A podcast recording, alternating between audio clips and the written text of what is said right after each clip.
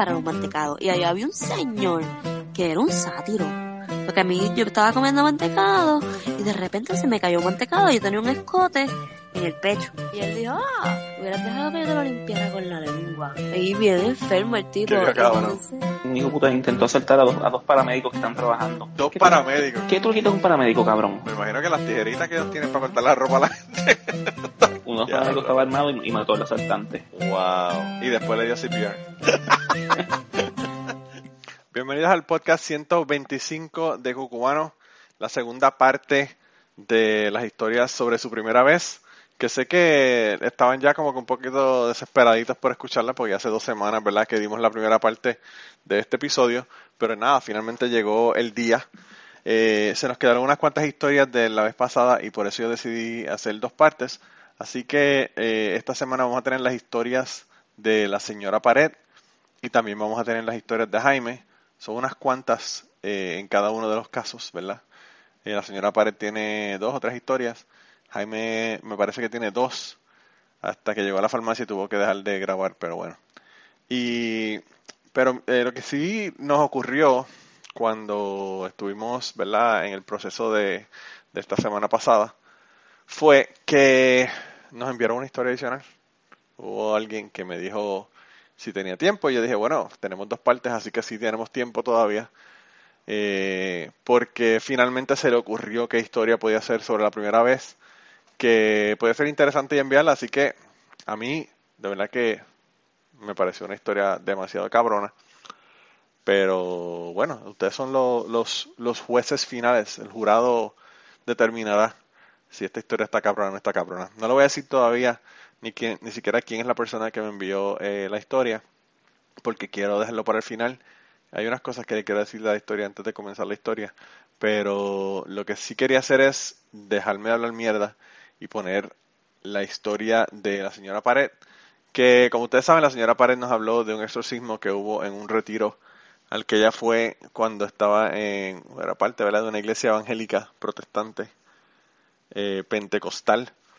Y pues además de eso nos cuenta otras historias eh, más. Las historias que nos cuenta tienen que ver con alcohol, tienen que ver con hierba, tienen que ver con quitarse la ropa y pariciar. Así que yo creo que, perfecto, estas son las historias que realmente más le gustan a la gente que nos escucha. Así que yo sé que estas historias le van a encantar. Así que nada, sin más, los voy a dejar entonces con la señora Pared y bueno, la conclusión de las historias que ella nos estaba contando eh, y que nos comenzó a contar hace dos semanas atrás. Con el tiempo me fui dando cuenta de que a veces era como que una exhibición entre las muchachas queriéndose exponer. eh, tú sabes cómo son las mujeres, que quién tiene la ropa más bonita, quién tiene el pelo más bonito. Y no sé, dejé de ir, aunque estaba en la iglesia todavía, hasta que dejé de ir por completo a la iglesia. Anyway, la otra historia que le voy a hacer es la... Wow, de la iglesia pasó a, la primera vez que borré cinta. Eh, borrar cinta es cuando te embriagas y pierdes el conocimiento. Esto fue para el 2008 o 2010 por ahí. Yo estaba eh, empezando con mi esposo. Y, para, y creo que me dejó plantada o algo así. Que ese día yo estaba como que media depre. Um, y fuimos con dos amigas mías para San Juan y empezamos a beber. Yo llevé solamente 20 dólares. Eh, habían chichaditos y a dólar. O sea, chichadito es un trago que tú te a base de anís y te lo tomas en shots. Y yo sé que mi, prim- me- primero me di un trago de whisky porque no sé, parece que ese día quería morir. Y los demás de esos 20 dólares eh, los gasté en chichaditos, prácticamente 15 Oh my god. Yo recuerdo que me estaba levantando un paramédico. ¿estás bien? ¿Estás bien? Y veo ambulancias, veo la policía. O sea, no solamente yo, sino también una de mis amigas nos habíamos ido. O sea, yo no recuerdo nada. Recuerdo que me estaban echando a mi amigo, que no, no sé de dónde apareció, creo que fue que una de mis amigas lo llamó, me estaba echando agua, una botella de agua encima. Y después de eso, eh, nos fuimos para su apartamento a tranquilizarnos. Él estaba súper molesto con nosotros. Anyway, ahí vomitamos, pasamos la borrachera, todo eso fue a las nueve de la noche. O sea, ya a las nueve o diez de la noche ya estábamos over. Después vino las fotos, que yo no recuerdo nada de esas fotos. Eh, estábamos, le celebramos el, cumpleaños a alguien ahí, nos tiramos al piso a tirarnos fotos. Yo no recuerdo nada de eso. Este, me dijeron que yo me pasé un cuerito de, de pollo por toda la cara. What the fuck. y, y que por poco, este, querían arrestar, al, al bartender porque creían que éramos menores, pero éramos mayores de edad ya. Eh, desde ese día ah, no he vuelto a probar un chichadito en mi vida, me da un asco horrible. Así que no, no beban, eso es malo. Y esto fue hace poco, hace no el verano pasado. No, mi esposo y yo nos fuimos de aniversario, aniversario para Colorado. Ah, ustedes saben que la marihuana es legal allá. Pues nos quedamos en un Airbnb que podías fumar pasto. Nosotros no somos fumadores de nada. Ah, yo este así había fumado pasto una vez, marihuana, Ah, pero no sé, parece que yo no sé fumar eso porque a mí no me hace nada, ni siquiera sueño me da, no me hace nada. So que desde esa vez que fumé, como que no me llamó la atención. Pero nada, fuimos para Colorado porque una amiga mía vive, allá. Eh, y a mí me gustan eh, los sitios con paisajes, montañas, eh, no sé, fauna, flora, o sea, me gustan esos sitios para vacacionar. Prefiero esos sitios que los de playa, sol y arena. Anyway, nos quedamos en un Airbnb que puedes eh, fumar adentro. Ellos tienen como un, eh, un glass house o whatever aparte y puedes fumar ahí. Pues la primera parada que hicimos fue eh, en un ay, ¿cómo es que se llama? Bueno, en una tienda que venden marihuana. No sabíamos qué pedir. So, estábamos súper perdidos porque ni yo sabía, ni mi esposo sabe nada de eso. Pues nos vendieron una marihuana ahí eh, bastante, fue mucha. Em, fuimos a la a donde nos estábamos quedando. No teníamos nada cómo fumar, no la, ni nada, no teníamos este pipa ni, ni ni el papel ese, nada. Pues le dijimos al dueño que nos enseñara a, fumar. Yo estaba avergonzada, yo estaba como que, oh my god, qué bochorno. Este, tipo va a decir para qué vinimos para acá. Y el tipo, pues, bien chévere, nos explicó y, y nos preguntó que por qué lo queríamos hacer. Estaba medio asustado, como que diantre, y si estos le dan, empiezan a alucinar aquí o algo así. Pero nada, o sea, fumamos ahí en, en el glass house, eh, no sé cómo se dice, sorry. Eh, no soy más futera. Y, pero no me hizo nada.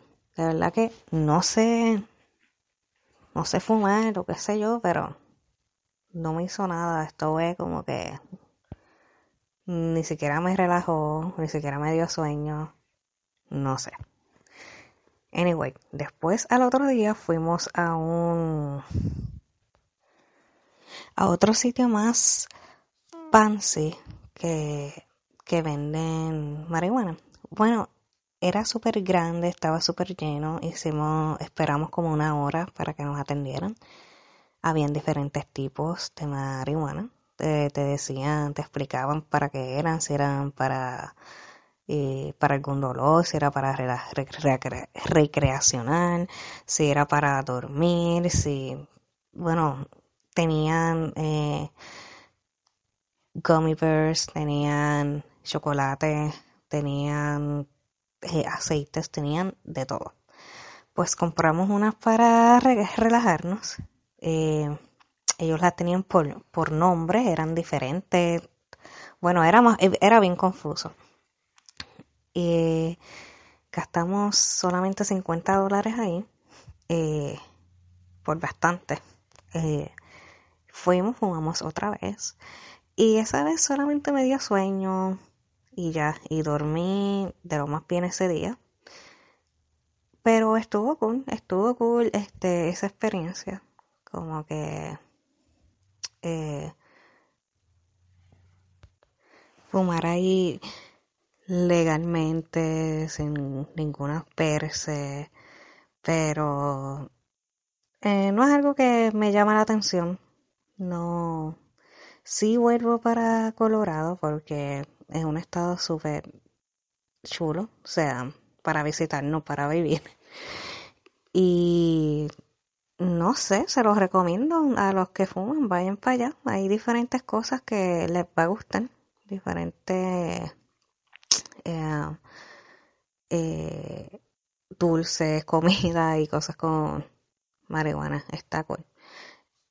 Anyway, lo que sí les quería contar um, es de la primera vez que fui a un poker run nudista.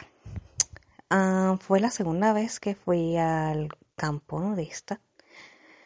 Pues esta vez ellos siempre hacen actividades. Ellos em, tienen un campo de, tienen piscinas, tienen un campo de para deportes como baloncesto, voleibol. Eh, la primera vez que fui para, para allá jugamos, nos tiramos eh, globos llenos de agua eh, desnudo. Fue bien, un juego bien extraño. Eh, nada, tenías que tirarle el globo a, al- tu pareja al frente, no se podía romper. Anyway, pero esta vez había un poker run. El poker run es, eh, te dan una carta y vas visitando eh, motoras. En este caso era, eran carros de golf de diferentes puntos del área. En este caso esto es una comunidad nudista, es un club, pero hay gente que vive ahí y tiene sus casas. Ya hacía frío, so yo fui con ropa. Yo no quería ir, mis planes eran, yo ni estaba segura que, que era eso. Mis planes eran ir, ir afuera a un restaurante español que hay en el, en el área. Pero nada, el, el, ¿cómo se dice? El dueño, ¿no? El, whatever, el, el señor que conocemos ahí, el que nos rentó la, eh, la cabaña, pues no, nos invitó y hasta dijo, yo les pago, que eran 10 dólares por estar ahí en el Poker Run, y nos pagó y, nos prestó un carro de golf. Pues fuimos. Todos ellos estaban, algunos tenían su abrigo encima, pero en pelotas, y otros estaban desnudos. Pues fuimos al, al primero. Y ahí yo creo que todos se, se desnudaron menos yo y mi esposo. Porque hacía frío, estaba ya eh, llegando eh, el otoño. Eh, eh, la primera persona nos recibió con chili. Chili y cornbread.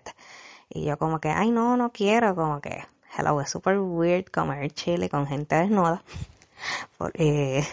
Pero después ya, ya estaba cogiendo como que confianza Y ellos súper amables, nos estaban presentando a todo el mundo y explicando más o menos el juego, que consistía en ir de casa en casa, ellos te, te daban una carta en cada casa y te dan comida o bebida. Ya en la segunda casa que fuimos, ya todo el mundo estaba desnudo y ahí fue que yo me empecé a dar eh, tragos, shots, no de chichaditos, full. Eh, y ya yo estaba happy. Pues nada, en esa casa era una casa de cristal. Eh, eh, como estás desnudo siempre, pues no tienes nada que esconder, solamente tu cuarto. Porque eso sí, eh, ese campo nudista no permite nada sexual, nada, nada que ver. Ellos dicen nada que tú hagas frente a tu abuelita, tú lo puedes hacer aquí. No puedes fumar, puedes beber, pero no emborracharte ni hacer un papelón. Pero no puedes fumar, eh, droga, ni drogarte, nada de eso. Y pues era una casa de cristal, nos enseñaron esa casa de cristal, nos, nos están tratando de convencer de alquilar un trailer o, una casa ahí. Eh, lo haría cuando tenga 80 años o algo así. O cuando no quiera que mi familia me visite. Porque está, estaría cool de que, ah, sí, si me quieres visitar, me, me pagas en... Tía, sorry, que me estaré enviando un mensaje. Porque estaría cool, ah, si me vas a visitar tienes que desnudarte. O sea, nadie me va a visitar. Anyway, en la tercera casa, ah, en esa casa dieron solamente alcohol y snacks como um, doritos y eso. En la tercera casa eh, dieron sándwiches y más alcohol. Ya yo estaba súper pica. Ya me estaba quitando la ropa. Pero de momento una señora, ah, ven para que conozcas la casa. Todo el mundo estaba como que, sí, sí, para que veas mi casa, mi recogido. Y, y enseñarme su casa. Era como que una cabaña de madera estilo película. Súper bonita adentro, pero ella estaba completamente desnuda enseñándome su casa. Y yo como que, o sea, ¿tú quieres que yo vaya contigo para dentro de tu casa y tú desnuda? Yo estaba como que weird. Y yo, ¿qué me van a hacer? Pero no me hicieron nada, simplemente me enseñaron su casa, sus perros y eso. O sea, esa gente es extremadamente amable, cordial. La pasamos súper bien. Y ya en la última casa, eh, la dueña sale con, o sea, ella tenía ropa, pero se, se abrió el jacket y para enseñar las tetas. Y eso como que fue como que weird. Ya en esa ya yo estaba media Mm, no borracho, pero ya estaba happy, que me atrevía a hacer lo que sea. y ahí este, estaban bailando todo el mundo y yo no sé por qué, yo no bailo. Y empecé a bailar ahí, yo creo que rock o una canción de rara de esas de los 80. Empecé a bailar y mi marido como que, oh god, ya esto se jodió, esto empezó a bailar con desconocidos y es nueva. Y, o sea, yo estaba bailando desnuda con otros eh, gente desnuda, lo más, no como si fuese lo más normal del mundo. Y es que así se sentía, se siente, de verdad que me sentía más cómoda que en la fiesta de la, de una tía de Navidad. O sea, fue algo súper cool y no sé si vuelva este año, anyway, pero Creo que ahí sí el alcohol ayudó. Conste que no borré cinta, ni tomé chichaditos, ni me emborraché así porque no lo he vuelto a hacer así. Pero nada, de verdad que si recuerdo otra cosa interesante, pues lo grabo. Y nada, pues esto es todo. no es algo wow. Espero que te sirva. Así que gracias por preguntarme. Me hiciste, me hicieron recordar cosas, como algunas que quería, otras que no quería. Bye. Gente, ya como escucharon a la señora Pared, tengan cuidado con el chichaito. no, no es el que eh, terminen borrando, borrando cinta. Esta, eh, para las personas que nos comenzaron a escuchar recientemente, es la segunda historia que tenemos sobre Chichaito en el podcast y las dos terminan desastrosas, así que yo creo que el Chichaito es algo que debemos de mantenernos alejados de ellos. Pero eh, el Chichaito, fíjate, la, la primera historia que me hicieron de Chichaito fue la que nos hizo Chente cuando estuvo aquí en el podcast. Así que si no han, si no han visto la historia, eh, me parece que se llama Mi amigo Suela. Eh, así que verifíquense esa historia porque Chente nos contó una historia y estaba incluido el chichaito en la historia. Eh, y la receta de chichaito básicamente es chichaito es la mitad anís en la mitad ron blanco. El ron blanco, si ustedes son gente de clase, ¿verdad? Pues yo sé que ustedes son como los oyentes de Cucubano son como la gente que graba Cucubano, gente de clase. Eh, usted usa el anís el mono y usa ron Q, pero puede ser cualquier anís, puede ser anís escarchado, cualquiera. Y, y ron blanco, cualquier ron blanco. Y la, son la mitad ron blanco y la mitad anís. Bueno, gente, para la próxima historia vamos a tener una historia que se nos quedó la semana pasada y que son realmente tres historias, tres o cuatro historias, no me acuerdo si son cuatro o tres, pero sé que son unas cuantas. Y la historia nos las envió Catástrofe del podcast Bizarro y del podcast eh, Polifonía. ¿Cómo se me va a olvidar el nombre mi propio podcast? La verdad que yo estoy loco por el carajo. bueno, anyway, eh, las historias de ella pues son eh, son súper interesantes, así que los voy a dejar con Catástrofe para que ella le cuente lo que ella les quería contar en el día de hoy, así que nada. Hola, soy Catástrofe del podcast Bizarro. También participo con Manolo en el podcast Polifonía. Eh, él me pidió, más bien nos pidió a varios, que le enviáramos historias de nuestras primeras veces o la primera vez, porque así se llama este, este episodio. Pues, ¿qué les diré? Que, ¿De qué primera vez vamos a hablar ahora? Pues les contaré la primera vez que grabé un podcast. Eh, y, y esta grabación me recuerda mucho a la primera vez que grabé un podcast, pues estoy bastante nerviosa. Ya sé que después de más de un año de estar grabando podcast, esto no debería ser, pero pues así es, ¿no?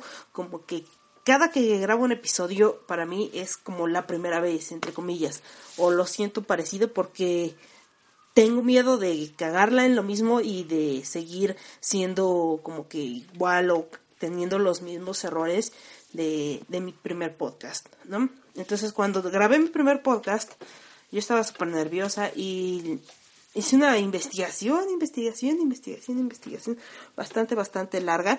Y pues lo que resultó en varias hojas, varias, varias, varias hojas de un resumen inmenso de Soy leyenda, sí, del libro. Y este, y de repente me dijeron, dije, ¿y ahora cómo le hago, no? O sea, ¿cómo le hago? Es que me, es que me dijeron, es que tienes que ser muy correcta, trata de no usar malas palabras, en fin, ¿no? Trata de hablar claramente, que me escucho y yo sé que algunas veces digo, puta madre, ¿ahora qué dije? Y Pulga está jugando con el cable del teléfono. Perdón. Este, entonces dije, tener buena dicción, dicción, no adicción, ¿eh? Y pues el primer podcast, si, si se remontan al Bizarro 1, podrán notar que mi nerviosismo era más que obvio, ¿no? Me la pasé leyendo todo el tiempo y tratando de ser lo más específica en los, en los puntos que decía, ¿no? Porque me decían, es que si no debes de equivocarte, los podcasts son atemporales y pues te pueden escuchar en cualquier momento, puedes cagarla y tu cagada se va a quedar ahí eternamente. Y pues mmm, traté de no cagarla y pues lo que hice fue cagarla aún más, ¿no? Cagarla y cagarla, cagarla. Y bueno, pues así fue el primer podcast. Y yo recuerdo que pues me habían planteado la idea, ¿no? ¿Quién te va a escuchar? Nadie, o sea, nadie te va a escuchar, así que no tienes por qué estar nerviosa, porque no hay quien te critique, no hay quien te diga nada, finalmente nadie te va a escuchar. Y pues dije, pues sí, tiene razón, tiene razón, eh, ¿quién chingados me puede escuchar? Ya con el tiempo, con esa idea en la cabeza, empecé a tener más soltura, empecé a tener más fluidez a la hora de hablar. Y sobre todo porque yo grabo con mi teléfono y es como hablar con la pared. Entonces es bastante curioso esta situación. Y pues como podrían escuchar, ya tengo un poco más de soltura a la hora de grabar, a la hora de hacer podcast.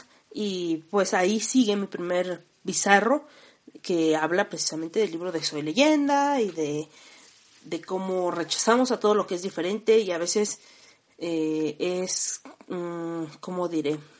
exclusiva la, sociedad, la sociedad y la sociedad, ¿verdad? Porque ya no es sociedad, ya es sociedad. Es bastante inclusiva, inclusiva, ¿eh? exclusiva, ¿no? Tendemos a excluir lo que es diferente.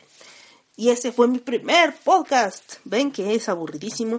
Así que ya pasaron tres minutos y les voy a hablar de otras primeras veces, de otras primeras veces.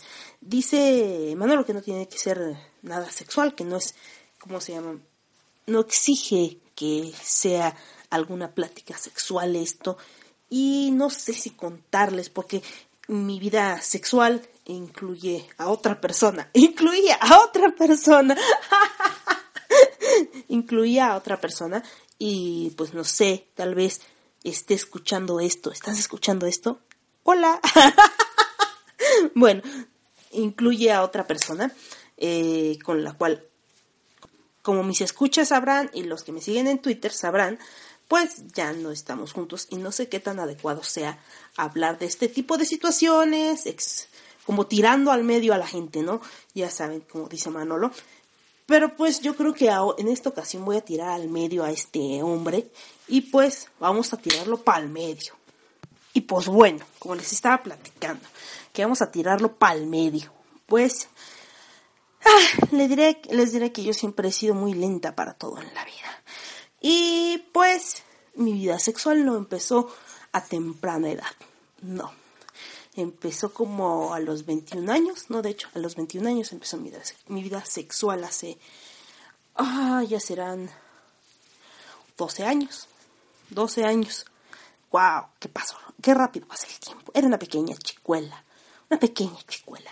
Y pues sí fue con mi primer novio formal, con el cual duré más de 10 años. No, 10 años exacto. 10 años duré con él. Y pues, ¿cómo fue? Yo no les, les voy a decir que fue ni traumante, ni doloroso, ni... Dios mío, pulga se subió, perdón. Eh, es que estoy con mi gato. Y bueno, no les puedo decir eso porque pues no fue así. desde un principio como que yo realmente no, no sé cómo les explicaré. Yo siempre he sido demasiado reservada para todo, para todo. Y pues eso de estar con alguien era así como que, y no, me va, me va a ver encuerada. Qué pena, qué miedo, qué horror. ¡Ah! Entonces, pues eh, este hombre, este chico, fue este el que se, se metió al medio, ¿no? Porque finalmente cuando yo lo conocí él tenía novia, ¿no? Él tenía novia y yo pues únicamente trabajaba con él en, la universidad y pues ni siquiera lo conocía, como les diré? Ni siquiera era mi amigo porque pues íbamos en grupos diferentes, etcétera, etcétera. El caso es que yo lo conocí porque quería cambiarme de grupo y le pedí de favor que cambiara conmigo de grupo, o sea, que él se fuera a mi grupo y que yo me fuera a su grupo. Y él me dijo que a tomar por el culo con la pandereta, porque no me cambió el grupo, el hijo de, su mamá, pariente de su papá. Pero, este, otro tipo, que por cierto, ahora que lo recuerdo era muy extraño, este, sí me cambió el grupo, él se fue a mi grupo y yo me pasé al grupo que era de él. Este, al principio la verdad me daba bastante miedo porque, no sé, es que era bastante alto y de por sí yo siendo una niña muy, una niña, una, mujer muy tímida, este, pues, pues como que no era lo mío platicar con él. Entonces cuando teníamos que, tuvimos el, ¿cómo, mm, ¿cómo les explico? Eh, tuvimos que trabajar juntos, pues eso de pedirle las recetas, pedir material era bastante difícil para mí. Incluso yo le decía a mi, a mi amiga, ay, ve y tú dile, ¿no? Porque qué pinche pena. Qué pinche pena, ¿no? Qué pinche miedo. Ay, no, ha de ser bien, ay, no, no sé. Y aparte era como todo darks, ¿no? Ya saben, de esos metaleros con el pelo largo y todo. Y yo decía, wow, extraño. Y yo una otaku friki. Pues bueno. Entonces empezamos a tener como que más trato y él empezó a seguirme de una forma muy extraña. Eh, porque de repente me vio en las computadoras y estaba buscando un manga que me gustaba. Y él, ay, ¿te gusta el manga? ¿Eres otaku? Bla, bla, bla, bla. Entonces, de ahí me empezó a hacer plática. Pero ya me fui muy atrás, cuando apenas empezábamos a hablar. Ya después, eh, con el tiempo, él me empezó a decir cosas como que, ay, estás muy bonita. Y yo así de, güey, no mames, este güey está pero loco. Está loco para el carajo. Está loco para el carajo ciego. Y pues, ay, sí, dame un beso. Y no sé qué, estás bonita. Y yo así, what the fuck, o este tipo está mal de la cabeza. Eh, y yo sí lo trataba como de loco, así de, ajá, qué gracioso, amiguito. Y me iba, y lo ignoraba completamente. Porque pues también, obviamente, él tenía novia, ¿no? Y pues, en una de esas, ching, que yo tomaba bastante, les digo que yo siempre he sido como bastante fan del alcohol, del alcohol y de las bebidas espirituosas. Entonces, en una de esas borracheras, pues, pues pasó, pasó que por fin le di el beso que tanto me estaba pidiendo.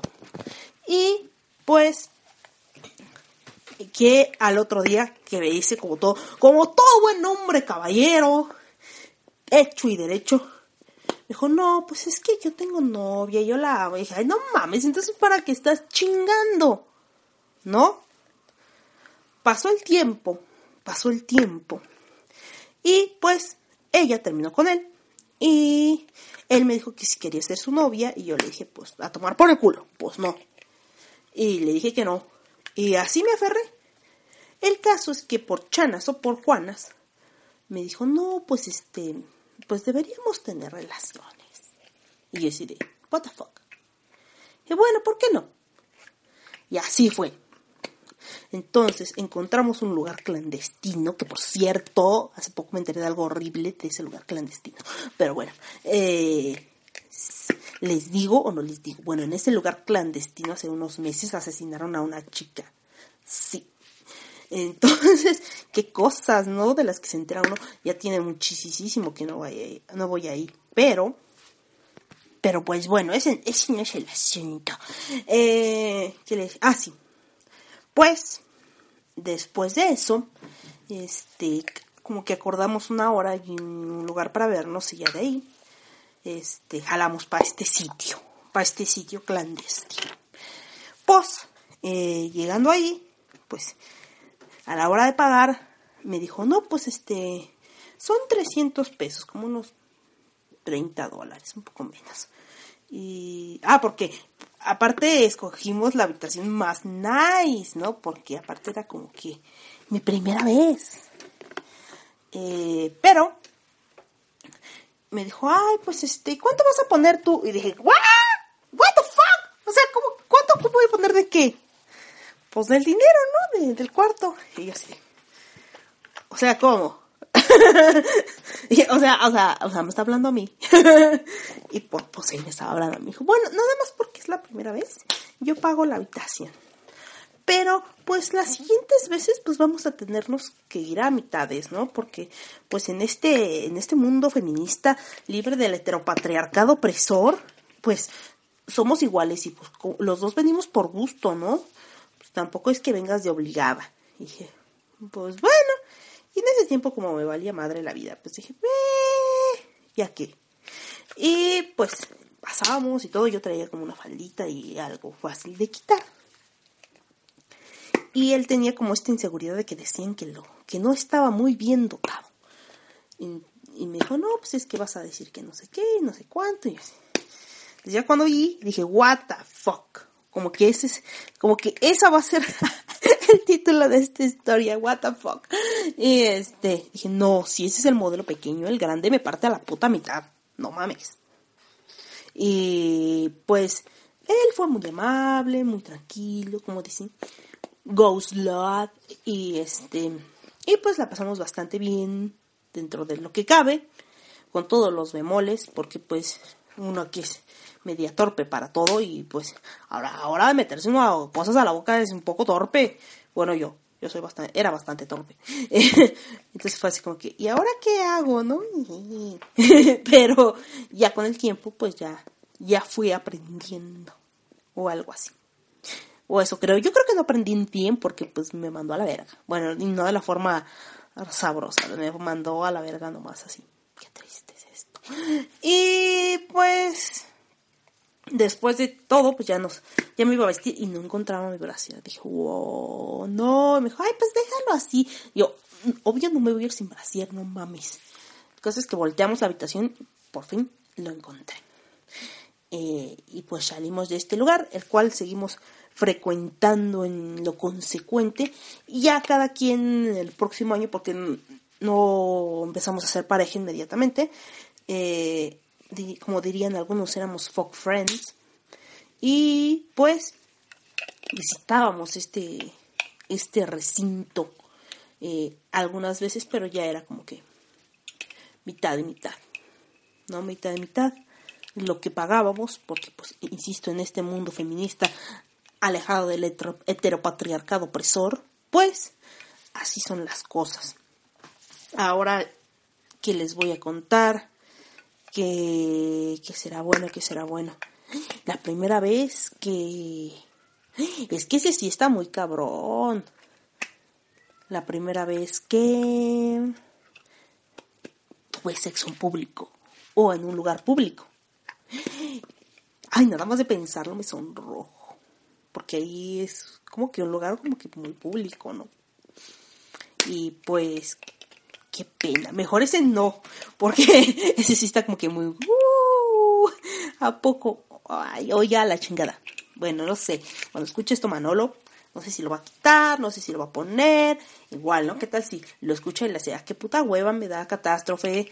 Y aún así, si quieren escuchar todo lo que pasó la primera vez en ese en ese cuarto clandestino, pueden ir a Patreon y en Patreon está ese de mi primera vez con, y está grabado con Manolo, con Manolo Matos, lo grabé con él para Bizarro y finalmente pues se me encogieron los ovarios y no lo publiqué en Bizarro, se lo dejé a él y él está, lo tiene publicado en Patreon para los que pues acá son, son acá chidos y apoquinan con un poquito ya pueden escuchar toda la parte extendida de cómo fue mi primera vez. Y pues fue, a ver, ahora vamos a mi primera vez en un lugar público. Mi primera y única vez. Eh, fue en un autobús del ADO y no fue como que muy como cómodo, como diré. Pues es que en ese tiempo éramos jóvenes y parecíamos conejos y ya saben, no sé. Aparte de que yo estaba en etapa complaciente. Así de que, ¿hacemos esto? Sí, mi amor. Mira, te volteé al revés. Sí, mi amor. Eh, hacemos así, mi amor.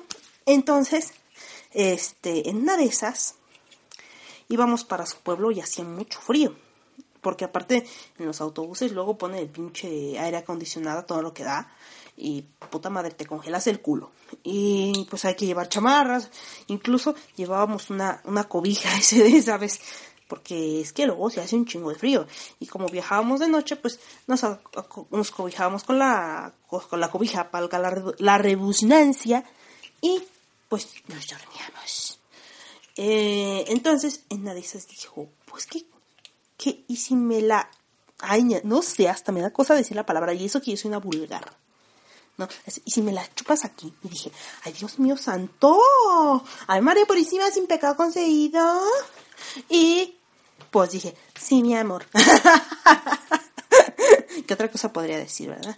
Entonces, este, me acomodé como si estuviera acostada en su, ¿cómo le dicen ustedes? Ah, tienen una palabra los gringos para eso. Nosotros le decimos regazo. Bueno, en su regazo, como en sus piernas, no sé cómo puede ser eso. Mm, ahora que lo pienso, los asientos son muy pequeños. Me hice muy bolita. Entonces, me tapó con la cobija y pues procedí a hacerle sexo oral en medio del autobús. Repleto de gente. repleto de gente. Sí, sí, así es. Pero a mi favor diré que ya eran como las 12, una de la mañana, ya el 99% de las personas estaba bien dormida. Entonces, pues, terminó aquello como tiene que terminar y pues quedó satisfecho y yo hice el labor del día, ¿no? Pues esas fueron algunas de mis primeras veces. Espero no los haya aburrido tanto. Eh, trato de que sea lo más corto posible porque pues hay muchas historias más padres de las que yo he contado. Pero pues saludos y ya saben, escuchen polifonía, escuchen eh, bizarro, becero y pues nada, besitos, bye, nos escuchamos luego. Tenemos que escuchar cuál es la historia que nos tiene en el día de hoy eh, Jaime. Jaime nos hizo una historia, la historia de la semana anterior, ¿verdad? Hace dos semanas, fue sobre la caridad romana. Y esta historia, bueno, siguen por la misma línea, así que eh, más o menos, más o menos siguen por la misma línea, la línea sexual. Ahora sí, eh, lo que sí le voy a recordar de nuevo es que Jaime estaba caminando por Washington DC porque iba para la farmacia. Y pues de, de, en esa caminata fue que grabó el podcast o la historia, así que pues ya saben que no soy así muy bien, pero iba a tener un montón de ruidos ambientales, pero la historia está genial, así que chequen la historia y nada, yo regreso con ustedes dentro de un ratito. Otra historia que tengo fue la primera vez cuando empecé a fumar cigarrillo. Y me recuerdo tan claro como hoy que en mi casa, cuando tenía siete años, había una cajetilla de cigarrillo eh, de nombre Parliament, como Parlamento, pero Parliament. Era blanca con una línea azul. Y me llamaba mucho la atención eso, eso que echaba humo. Además que yo era piromaníaco, me fascinaba el fuego, jugar con fósforos, prenderlos. Siempre me gustó el fuego. Eh, y una vez me dio por levantar, y sé que mi madre, que era la que estaba fumando en aquel momento, por payasa, pero vamos allá a fumar, eh, me trepé en el counter de la cocina a buscar dónde ella tenía los cigarrillos y los encontré en una tablilla bien arriba. Para que la gente sepa por dónde estoy caminando, estoy caminando por Pennsylvania Avenue, exactamente al frente de Casablanca, en dirección a la farmacia. Por eso es que escuchan tanto, tanto revolú, no estoy por, estoy Pensilvania, pero vamos. Este, por eso es que escuchan tanto revolú. Así que espero que la grabación salga bien. Y, yo no sabía cómo prender un cigarrillo. Así que cogí un cigarrillo y empecé a prenderlo y lo que hacía era quemarlo. Así que siempre me quedé como de cómo se prende un cigarrillo. No fue hasta viviendo y repartiendo periódicos que empecé a los 12 años, que a los 13 años mm, conocí un montón de muchachos de la calle que vivían en Río Hondo y ellos conseguían cigarrillo Winston. Y entonces pues yo me recuerdo que eran cajetillas de 10 cigarrillos y tú pagabas un dólar por la cajetilla de 10 cigarrillos en aquella, fe, en aquella época. Me meto un dólar, un dólar era un montón de dinero. Y le dije a uno que me enseñara a fumar. Y fue este, este muchacho que también repartía periódico que me dijo, mira, este, cuando tú vas a fumar, tú tienes que prender el cigarrillo e inhalar. ¿Sabes? Me enseñó. Y me enseñó solamente a tenerlo en la boca y botarlo. No fue más adelante que fui aprendiendo a cómo inhalar, echarte los pulmones, retenerlo, botarlo, toda la, toda la magia del cigarrillo, la destreza de cómo fumar cigarrillo. Y fue exactamente, yo creo que fue a los 13 años que yo realmente aprendí a fumar cigarrillo, que fue mi primera vez. Y fue a través de estos bandoreros que eran unos hijos de su madre, y aprendí diferentes cosas eh, de la calle. Fue a través de ellos.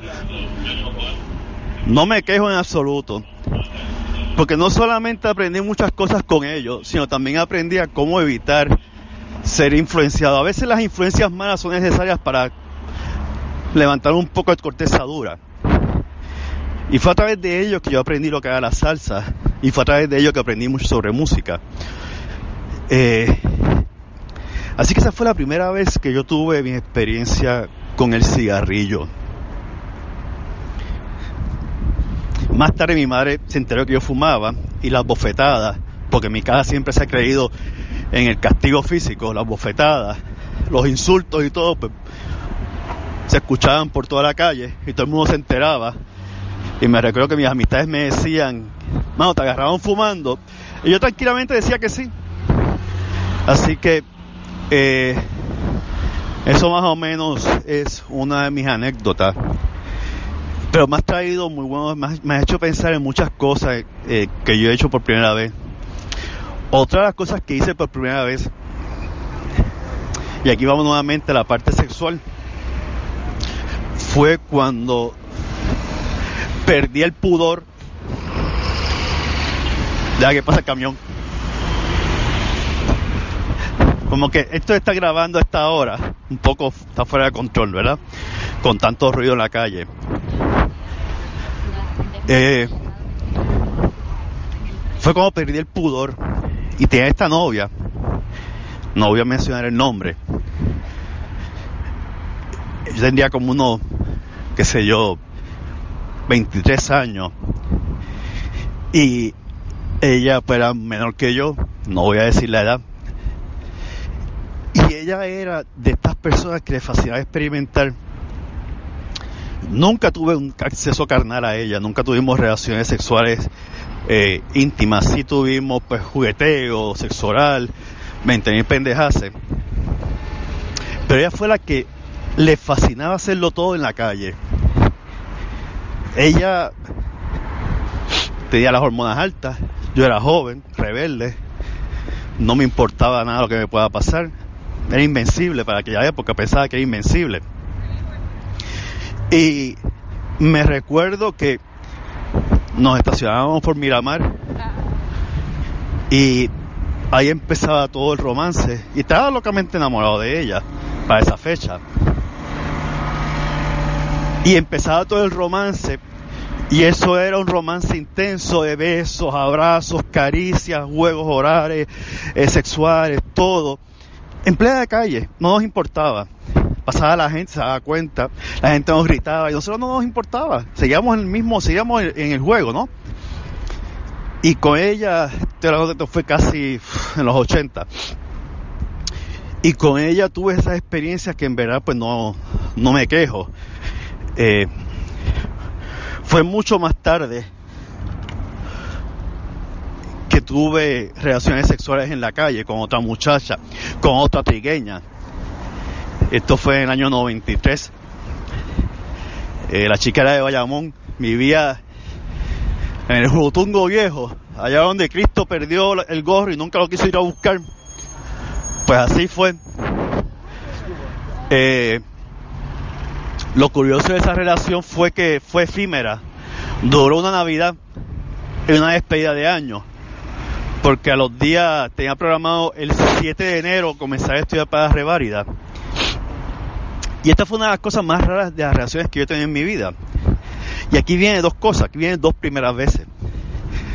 La primera vez que estuve con ella, eh, estábamos todos saliendo de la tienda, trabajábamos en una tienda de ropa juvenil en el centro comercial más grande que había en Puerto Rico para aquella fecha, Plaza de las Américas.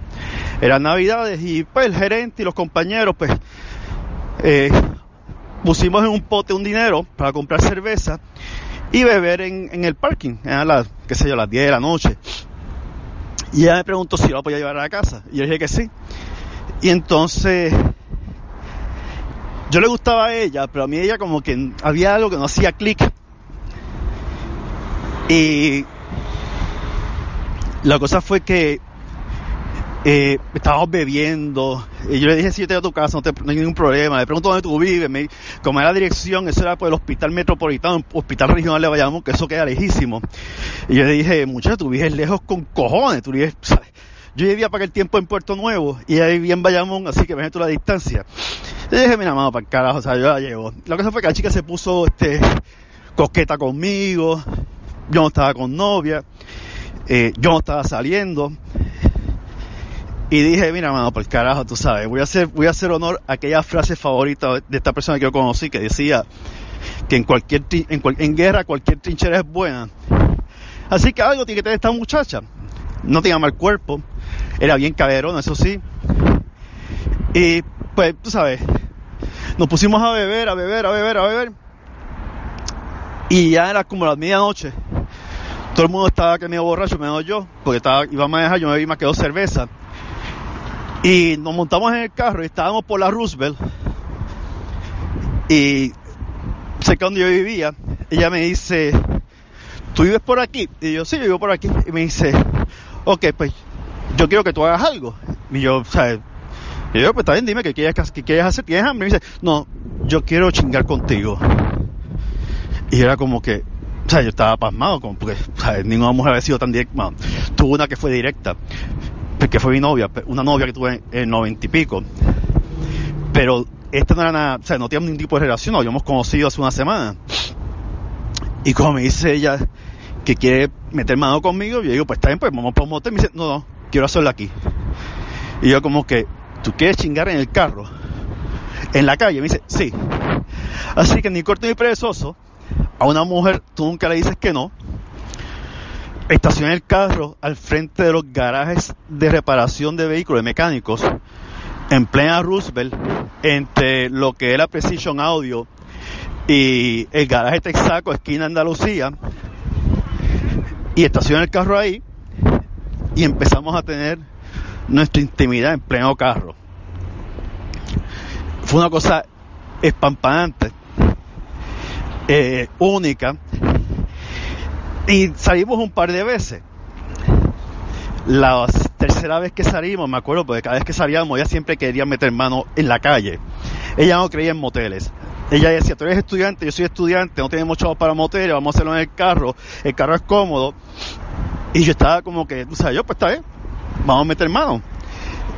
La tercera vez que salimos, en esa misma semana que tuvimos relaciones en la calle, yo la fui a buscar a su casa para trabajar y me dice, antes de entrar a trabajar la busqué con tiempo antes porque era Navidad y tú sabes que en Navidad los estacionamientos se pueden pesados. Y ella me dijo, vamos para tu casa. Y yo, ok, vamos para casa. Llevamos comida, comimos. Y entonces, me tengo que reír. La primera vez que una mujer me dice, ok, ya tuve mi orgasmo, vámonos. Y yo le dije a ella, o sea, conté el juego que tuvimos de sexo y todo, y ella me dijo, ya tuve mi orgasmo, vamos, vamos por trabajo. Yo le dije a ella, pero, pero yo no he tenido el mío. Y su respuesta fue, a mí no me importa el tuyo, a mí me importaba el mío. Así que vamos, que estoy satisfecha, estoy contenta. y yo me quedé con la carabina al hombro. Y yo dije, pues bien, vamos por el carajo. Fuimos a trabajar. Yo estaba enfadado porque me quedé con las ganas. Ella me hablaba y me decía, vas a estar enfadado conmigo toda la noche. Y yo, ponte a trabajar, yo estoy trabajando, estoy teniendo clientes. Y ella muerte la risa y decía, pero tú sabes que lo tuyo viene. Y yo le dije, yo le dije, como hoy, que nunca vino. le dije, tu banco está sin fondo para cambiar los cheques, así que no prometas tanto. Así que es verdad que fue fue una cosa increíble eso. Nada, aquí son mis anécdotas. Tengo un montón más, pero creo que con estas tres historias es suficiente. Lamento que sean dos de sexo, tres de sexo y una sea de cigarrillo. Pero son las que más audiencia pueden generar a tu, a tu podcast y más gente que son anécdotas locas. Pero tengo un montón de anécdotas locas también. Bueno, deja contar una última. Voy a contar una última y no es sexual. Bueno, tiene algo de sexo, pero no conmigo. Eh, era 1984 y estaba, había una fiesta, eh, había una fiesta de mi clase en la antigua logia en el condado, en la avenida Ashford. Después del edificio Miami, cuando tú pasas el puente de dos hermanos. Y Esa noche decidí emborracharme, fumar cigarrillos. Y me recuerdo que mis padres tenían siempre un maldito curfew. Tienes que estar aquí a tal hora. Tienes que estar aquí a tal hora. Y yo no le hacía caso al curfew. Así que yo seguí en la fiesta hasta Yajuyilanga, bebiendo. Me recuerdo que el profesor mío de ecología en aquella, época, eh, José Mon, eh, Jesús o José Monje, no me acuerdo, sé que era Monje, me pregunta, ¿tú estás bien, Jaime? Yo sí, yo estoy bien, estoy bien borracho, pero voy para casa caminando. Y dice, no, espérame que te llevo. Yo, no, no, no, no, no, no. Yo me voy caminando, pues ya pasó el tiempo y tengo que llegar a casa ya. Tengo que cumplir con mis padres. Así es, así es bastante era mi familia, tenías que cumplir con un horario. Y me voy caminando del Ashford, yo iba a Miramar, voy caminando del Ashford, paso el puente de dos hermanos, yo contento, o sea, borracho, no vomité, contento, contento. Y estoy subiendo por la vía Miramar. Yo llegué en la calle Unión, edificio número 666, y el nombre del edificio era San José. Así que vaya ironía. El número de anticristo con número con nombre católico. Y voy caminando subiendo. Había un hotel que se llamaba el Hotel Toro, que estaba en la esquina con la calle Martí. Creo que la calle Martí, no me acuerdo. Que tenía una garita, forma, una estructura en forma de garitas o fortín blanco. Y ahí había como una especie de entrada para la cocina. Y habían dos chicos gay besándose. Y yo me di cuenta, iba cantando, me acuerdo que estaba cantando de Police, en aquel momento estaba el disco Synchronicity, ya había estado pegado.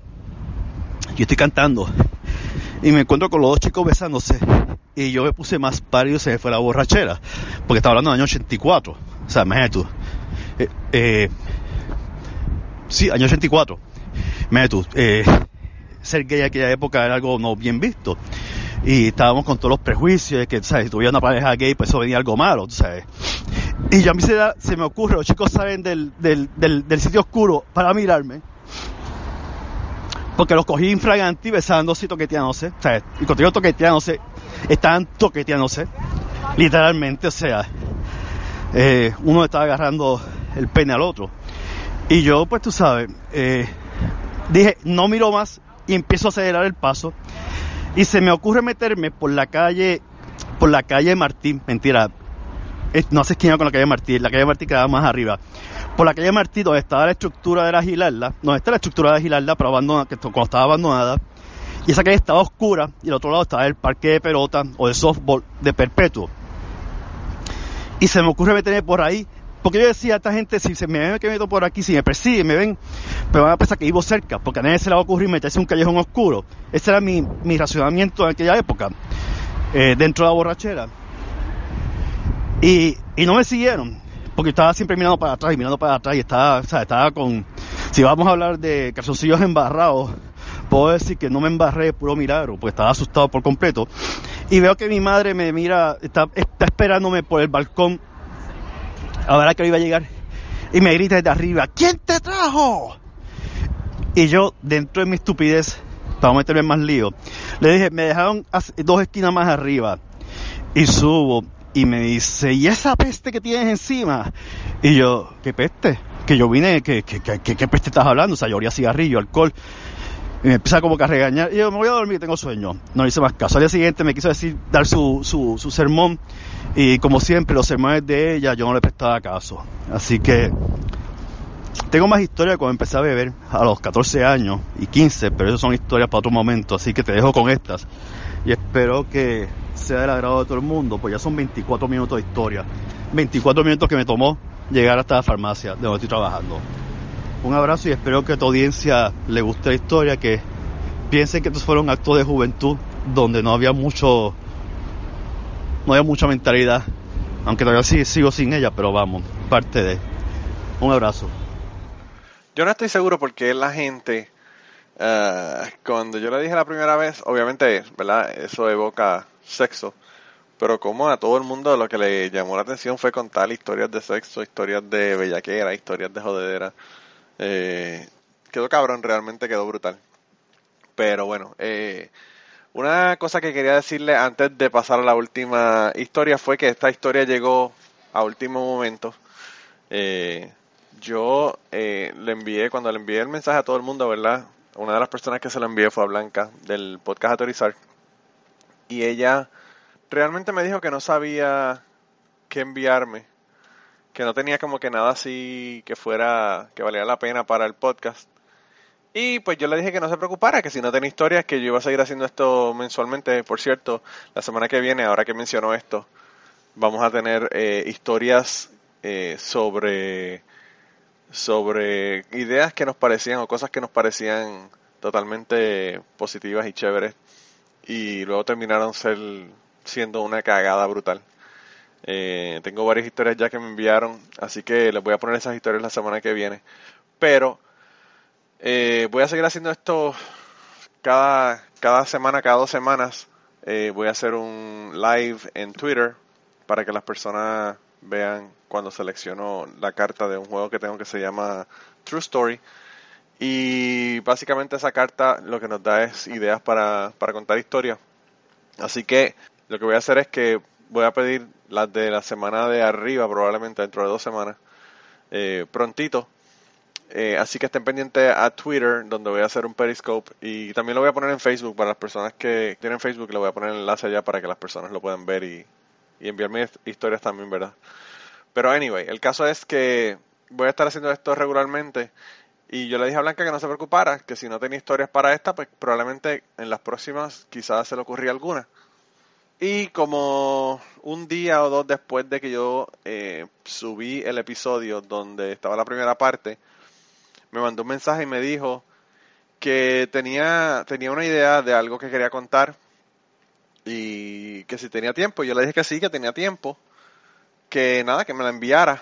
Y entonces ella el próximo día me mandó la historia esta que le voy a incluir última, que bueno, eh, yo creo que las personas que escuchan el podcast Risk, siempre hacen lo mismo en el podcast Risk. Tienen dos historias ahí bien chéveres, graciosas, totalmente locas de sexo.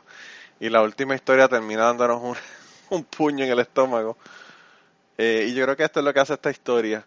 Para las personas, ¿verdad?, que necesitan una advertencia antes de la, de la historia, la historia relata un eh, aborto natural que ella tuvo. Así que ese es el trigger warning que necesitan algunas personas y se lo estoy dando para que no digan que no le doy trigger warning.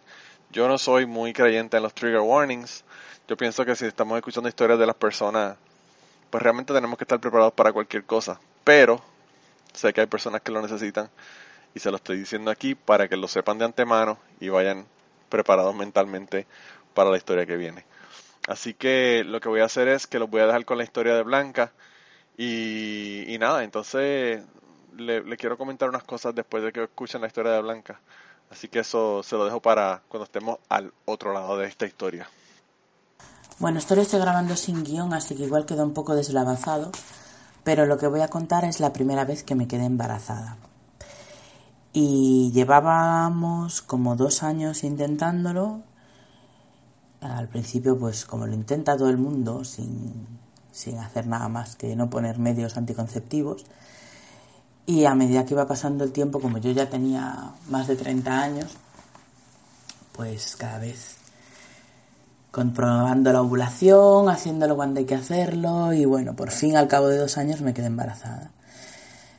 Y bueno, todo parecía que iba muy bien, no, no tenía muchos síntomas, todo iba estupendo.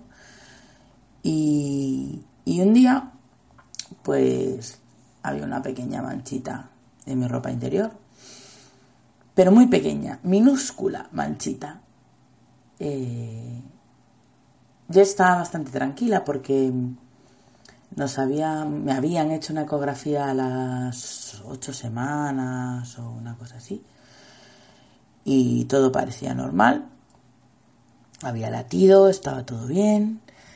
Total que, que bueno, fui a mi médico de cabecera pues porque sí, porque estás embarazada y hay una manchita y vas.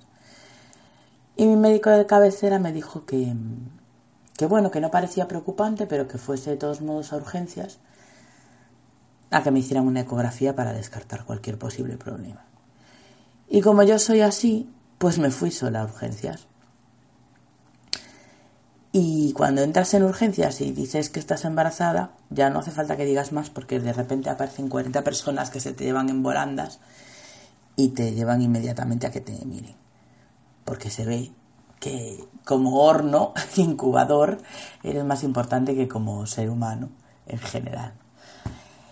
Y entonces, pues nada, me, me llevaron a la planta de ginecología, donde había un montón de embarazadas esperando para hacerse sus pruebas rutinarias, sus revisiones rutinarias. Y, allí llegué yo y enseguida me pasaron y me hicieron una ecografía y enseguida me di cuenta de que algo estaba mal porque ahí no se oía nada. Se oía mi corazón que iba mucho más despacio de lo que tendría que haber ido. Em, un corazón de un, de un embrión. Yo estaba casi de, estaba de 11 semanas. Y para quien no sepa de estas cosas, pues las primeras 12 semanas son las semanas que, que hay más riesgo de aborto. La mayoría de los abortos naturales se producen durante las 12 primeras semanas, normalmente por algún problema en el propio embrión. Y bueno, ya estás en la semana 11 y es como, venga, que ya está, ya está, ya has pasado el peligro. Pero no, no lo había pasado. Y después de, no sé, en tiempo real probablemente un par de minutos o, o cinco, no sé. En mi percepción del tiempo 300, 400 años, me dijeron pues que no había latido, que, se apreciaban restos de lo que había sido el huevo fecundado, pero que no, que ya no había, que no había embarazo, que mi cuerpo no lo estaba expulsando de forma natural, no sabían cuánto tiempo hacía que se había detenido el proceso, y que mi cuerpo no lo estaba expulsando de forma natural y que por lo tanto me tenían que ingresar y me tenían que provocar la expulsión. Y ese momento fue durísimo porque yo tenía que volver a pasar por el pasillo por el que había entrado, lleno de embarazadas con sus barrigas, y no quería salir llorando, porque, no sé, porque no quería que ellas me vieran llorar. Porque cuando vas a hacerte una ecografía, lo último que quieres es ver a una embarazada llorando porque te hace pensar que igual acabas tú llorando también, no sé. Pero pasé el pasillo lleno de embarazadas esperando y, llamé a mi marido por teléfono y entonces fue cuando ya me puse a llorar como una loca. Y nada, me, llevaron a una habitación. Mi marido, por supuesto, vino al hospital, pero antes de que llegase ya, ya estaba en la habitación. Donde había otra chica que estaba en unas circunstancias parecidas a la mía solo que el suyo era el segundo aborto que tenía. Y el, bueno, el primero no había sido un aborto, el primero había sido un embarazo ectópico, que para quien no lo sepa, se produce cuando el, óvulo fecundado no se implanta en el útero, sino que se implanta donde no se tiene que implantar. La mayoría de las veces es en una trompa de falopio. Con lo cual, cuando eso va creciendo, llega un momento que te revienta la trompa, si no se detecta a tiempo, te revienta la trompa con la consiguiente hemorragia interna, y si no estás cerca de un hospital puedes incluso llegar a morir. Y claro, pierdes una trompa de falopio. Y bueno, pues la chica su... lo había pasado muy mal con aquello que le había pasado y ella lo que no quería era que, que la tuvieran que operar. Ella lo que quería era pues expulsar los restos naturalmente y, ya está. Entonces vinieron, nos pusieron el tratamiento que se introduce por vía vaginal y nos explicaron que, que bueno, que al cabo de unas horas empezaríamos a notar dolor como si fuera una menstruación muy dolorosa y que bueno, que empezaríamos a expulsar algo de sangre, algo de restos, que cuando lo notásemos fuésemos al baño y lo dejásemos en la cuña, porque eso luego ellos lo analizaban, ¿no? Y yo, la verdad, no tenía ganas de hablar con nadie. La única persona con la que quería hablar era con esta chica, porque cuyo nombre ahora no recuerdo. Porque ella estaba pasando por lo mismo que yo y yo sentía que era la única persona que me podía comprender. Ni siquiera mi marido eh, mostraba ni remotamente la empatía que yo necesitaba porque porque para él aquel embarazo todavía no era como real ni nada. Y, y bueno, el caso es que ya se había hecho de noche, ya era por la noche, y yo por aquel entonces donde yo vivía no, no tenía a nadie más que, a mi marido, prácticamente. Y le dije, mira, ahora por la noche voy a dormir, vete a dormir a casa, que vivía, vivíamos al lado del hospital. Y por la mañana, pues ya vendrás a estar conmigo. Prefiero que estés conmigo cuando esté despierta que no, que no mientras estoy durmiendo. Entonces él se marchó a dormir a casa. Y, y entonces de pronto se precipitaron las cosas. O sea, no fueron horas, ni muchísimo menos. Yo creo que a la hora yo ya estaba muerta de dolor porque, yo no sé, aquello me hizo un efecto brutal. Y no solo muerta de dolor, sino sangrando muchísimo.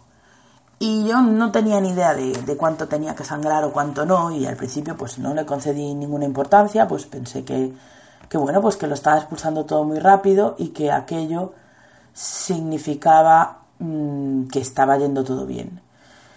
Pero llegó un momento que dije, igual esto no es normal, igual esto que me está pasando no es normal. Entonces llamé al timbre para que vinieran las enfermeras. Y vinieron las enfermeras y cuando vieron la cantidad de sangre que había allí, intentaron poner cara de normal, pero no les salió muy bien. Entonces me dijeron, bueno, tú no te preocupes, vamos a llamar al ginecólogo, porque esto ya era, no sé qué hora era, pero era ya de madrugada. Vamos a llamar al ginecólogo para que te venga a explorar, lávate un poco en la ducha porque para que te pueda explorar mejor.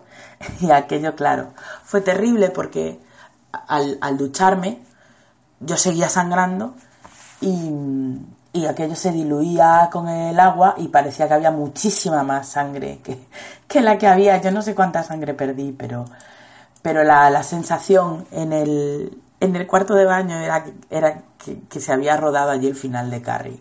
O sea, que era como la puta graduación de Carrie.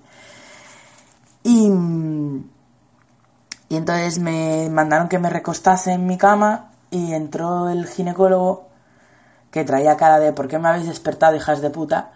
Y cuando, cuando vio aquello, se le borró la expresión de ¿por qué me habéis despertado? de inmediato. Y entonces me, me, sacaron de mi habitación porque mi compañera además se estaba empezando a poner muy nerviosa, con razón. Y me llevaron a una sala de exploración donde empezaron a intentar detener la hemorragia. Y la hemorragia no se detenía. Y entonces el médico les dijo a las enfermeras que me, que me pusieran una vía en el otro brazo, porque yo tenía una vía en, en el brazo derecho y, y, me tenían que poner una vía por si llegaba un momento que me tenían que transfundir, por si me, me, tenían que transfundir. En la otra vía la habían usado para meterme medicación y suero y entonces esa vía no se podía usar. Y yo debía de estar por la pérdida de sangre, no sé, no me encontraba en la vena, no me encontraba en la vena, no sé las veces que me pincharon, o sea, posiblemente entre 15 y 20 veces para encontrarme la vena. Y entonces el médico cada vez estaba agobiando más porque no lograba detener la hemorragia y las enfermeras pues no me encontraban la vena. Y él intentaba mantener la calma pero se veía que no estaba calmado. Y yo pensaba me, venían dos pensamientos a la mente. Primero tengo que intentar mantenerme lo más tranquila posible para ayudar a esta gente en lo que yo pueda. Y, lo que yo pensaba que podía ayudar era pues explicarles cómo yo me sentía o no sé, cosas. Y de hecho hubo un momento que le dije al médico, mira, ah, porque el, el médico le dijo a la, a la, enfermera, cuando en cuanto le cojas la vía, tómale la tensión. Y yo les dije, preparaos para que la tensión esté bajísima, porque yo en condiciones normales mi tensión es 10,6, así que tranquilamente podría estar en 8,4 o menos. Y el médico dijo, si tienes 8,4, te cojo en brazos y te llevo al quirófano yo mismo. Porque claro, eh, llegó un momento que decidieron que me iban a hacer un legrado para detener aquello y que no me desangrase. Y entonces mi pensamiento número uno era ese, el, de ayudarlos con mi tranquilidad y con responder lo mejor que pudiera a las preguntas que me hicieran. Y mi pensamiento número dos eh, llegó un momento que fue, vas a morir. Vas a morir aquí sola y dentro de unas horas tu marido se va a despertar va a venir al hospital y se va a encontrar con que su mujer está muerta y con el marrón de contárselo a todo el mundo. Y me daba mucha pena no poder no poder despedirme. Y de hecho les pregunté si podían avisar a mi marido y me dijeron, sí, pero cuando llegue vas a estar ya en quirófano.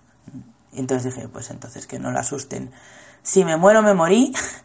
Y no tiene que estar este hombre horas fuera esperando a ver si me he muerto o no me he muerto, dando vueltas por los pasillos. Y si no me muero, pues cuando venga por la mañana, pues ya estaré bien.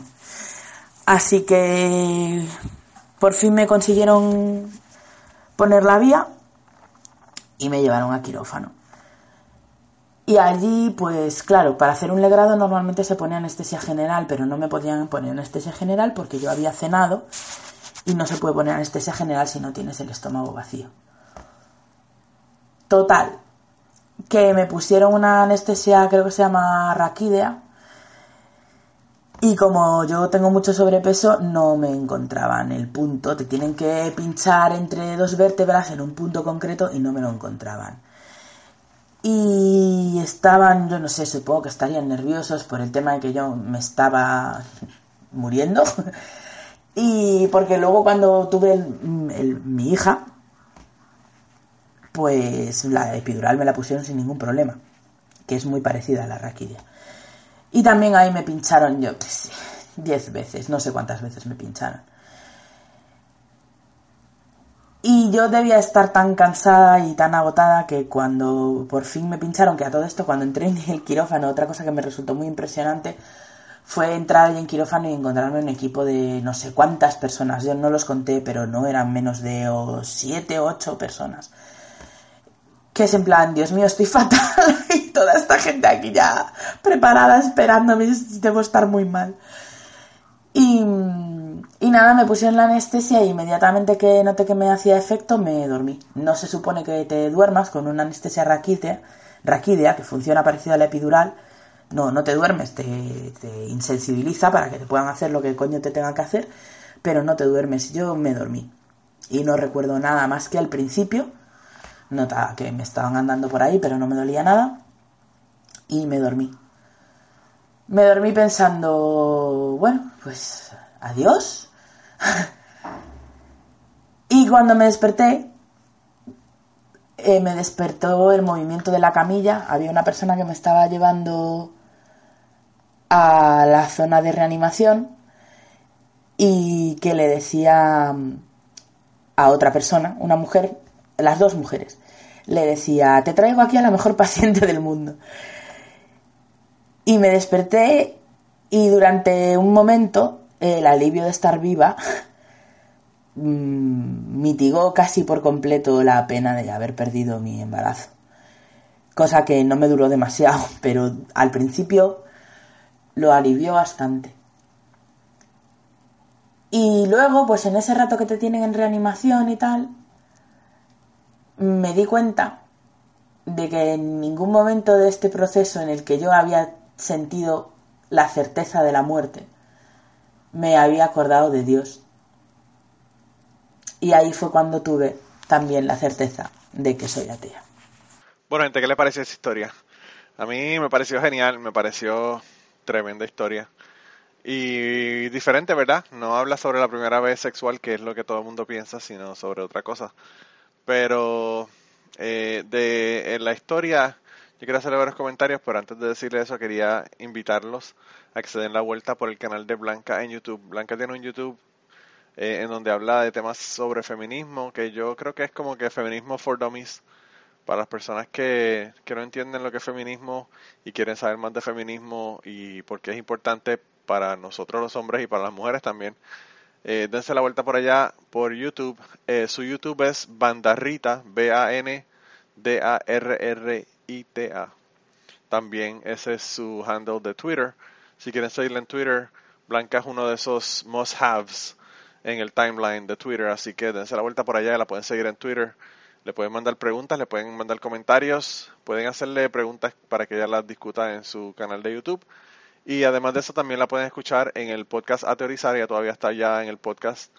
Eh, y nada, ahí pues lo que habla son temas de ateísmo, eh, separación de iglesia y Estado y todo ese tipo de temas. Así que nada, allá, allá la consiguen. Sobre el tema que ella trajo, que fue una pérdida, ¿verdad?, de un embarazo que ella tuvo Eh, yo quería contarle una historia también. Mi esposa tuvo varios.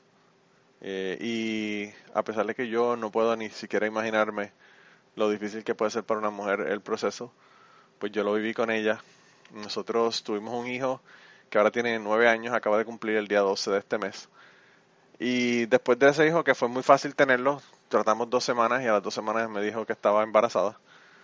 Eh, pues ella tuvo una pérdida de un embarazo, luego de eso tuvo un embarazo ectópico. Para las personas que no sepan lo que es un embarazo ectópico, ya Blanca lo menciona un poco, pero es básicamente un, eh, un embrión que se aloja en uno de los tubos de las trompas y obviamente no puede ser viable. Y mi esposa en ese momento por poco se muere, tuvo un sangrado porque se rompió el tubo afortunadamente estaba en el hospital, tuvieron que llevarla de emergencia. Eh, fue una experiencia bastante, bastante jodida, así bien parecida a la de Blanca. Una cosa que uno no sabe qué es lo que va, lo que va a ocurrir, ¿verdad? Y, y la vimos ahí mi hijo y yo porque yo fui a buscarlo a la escuela pensando que ella le iban a dar una pastilla para, para ¿verdad? Eh, hacer que se desintegrara el cigoto, que es lo que normalmente ocurre pero mientras estaban haciendo eso en el hospital se rompió el tubo y empezó a tener sangrado interno y tuvieron que subirla a emergencia para hacerle una, una cirugía y se quedó esa noche en el hospital, solamente fue una cirugía ambulatoria, pero ella se desmayó, no le encontraron la vena, fue un fucking ordeal, cabrón. Y afortunadamente no estaba en un hospital eh, católico, porque si hubiese estado en un hospital católico se hubiese jodido realmente porque siempre y cuando en un hospital católico le encuentren latidos a un, a un eh, feto, ¿verdad? un cigoto, eh, aunque no sea viable, aunque esté en un tubo que no se va a desarrollar nunca, y aunque la madre se esté muriendo, ellos no te van a sacar el bebé porque sería un aborto para ellos y está en contra de sus, eh, de sus creencias, ¿verdad? Que realmente yo pienso que si estás en el negocio de los hospitales, estás en el negocio de la salud, no en el negocio de la religión y eso es uno de los problemas que tenemos más grandes en los Estados Unidos porque los, eh, las organizaciones católicas están adquiriendo hospitales. Hay lugares, por ejemplo, en, en Seattle, eh, por ejemplo, en eh, los hospitales en Seattle todos son católicos y los hospitales en Washington State, por ejemplo, solamente hay un 20% de los hospitales que no son católicos. Así que realmente es un problema bien grande cuando uno empieza a mezclar la religión con la salud, ¿verdad? Pero bueno, esos son otros temas. Ese es mi rant sobre el asunto. La otra cosa que le quería mencionar sobre, sobre lo que ella comentó al final, ¿verdad? De que se dio cuenta de que era atea cuando no, se dio cuenta que no había pensado en Dios durante todo este proceso. Eh, yo también he estado en situaciones difíciles y tampoco he pensado en Dios, porque pues realmente es como uno decirle a un cristiano, eh, ya verás que te vas a acordar de Ganesh cuando eh, estés en problemas en el hospital porque tienes un hijo enfermo o porque tú estás enfermo. Eh, lo que sí quería mencionarle es que es de súper mal gusto decirle eso a la gente. A mí me lo han dicho miles de veces. Y bueno, lo que les recomiendo a las personas que son creyentes es que no sean desagradables y le hagan ese tipo de comentarios a la gente porque realmente es un comentario que no tiene sentido. Es un comentario que no, que no funciona porque eh, realmente si usted quiere atraer a la gente, atráigalos con miel, no con vinagre. Eh, y y nada, le estás amenazando o diciéndole cosas a una persona con, cosas que realmente la persona piensa que no existen. Es como tú este, amenazar a un niño de 12 años que ya sabe que Santa Claus no existe, con que Santa Claus no le va a traer ningún regalo si no se porta bien eh, en noviembre. Así que bueno, eso como nota al calce y como sugerencia, ¿verdad? A las personas que son creyentes que escuchan nuestro podcast, esa no es la forma de que las personas eh, le presten atención a lo que usted le tiene que decir. Pero, habiendo dicho esto, quería de verdad darle las gracias a todas las personas que nos enviaron historias para esta para estos dos episodios. Realmente yo pensé que iba a tener suficientes historias para un episodio. Resultaron dos y los dos de más de una hora. Así que de verdad gracias, gracias, gracias, gracias a las personas que enviaron historias para, para la próxima que va a ser sobre las ideas o las cosas que aparentaban ser una, una buena idea y terminaron siendo una cagada. Eh, les dije que era la semana que viene, pero les mentí. La semana que viene vamos a tener a Chapín del podcast Dejémonos de Mentiras. Eh, y hablamos de un montón de cosas súper interesantes, así que voy a hacer el podcast del Chapín y luego de ese podcast de Chapín le voy a hacer el, el podcast este sobre las cosas que parecían ser buenas ideas y resultaron ser terribles ideas.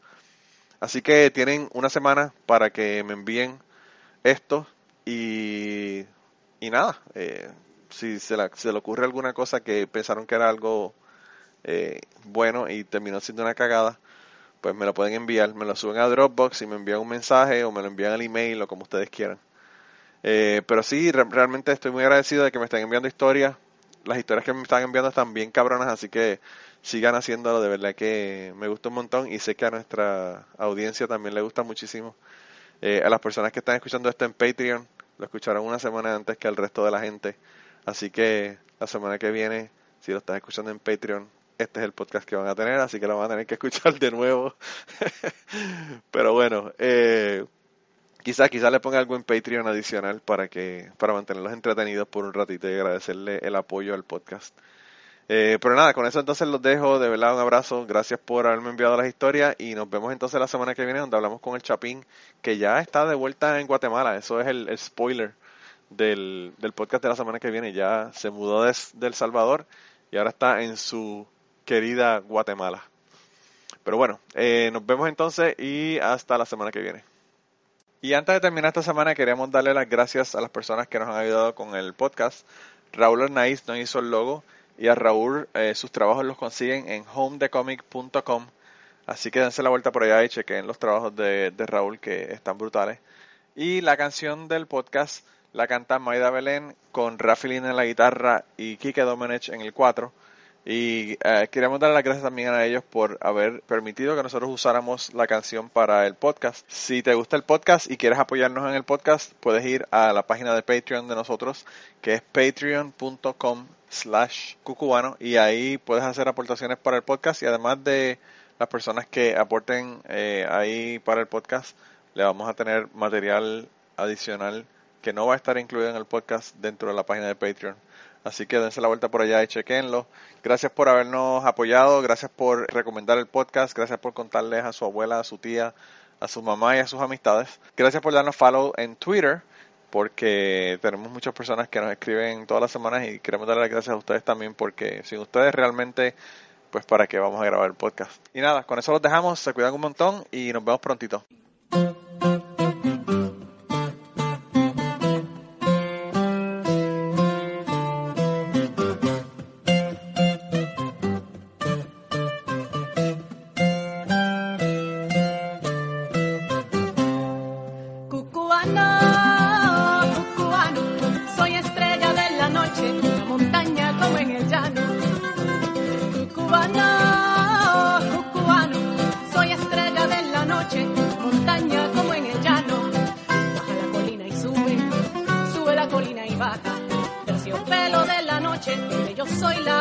La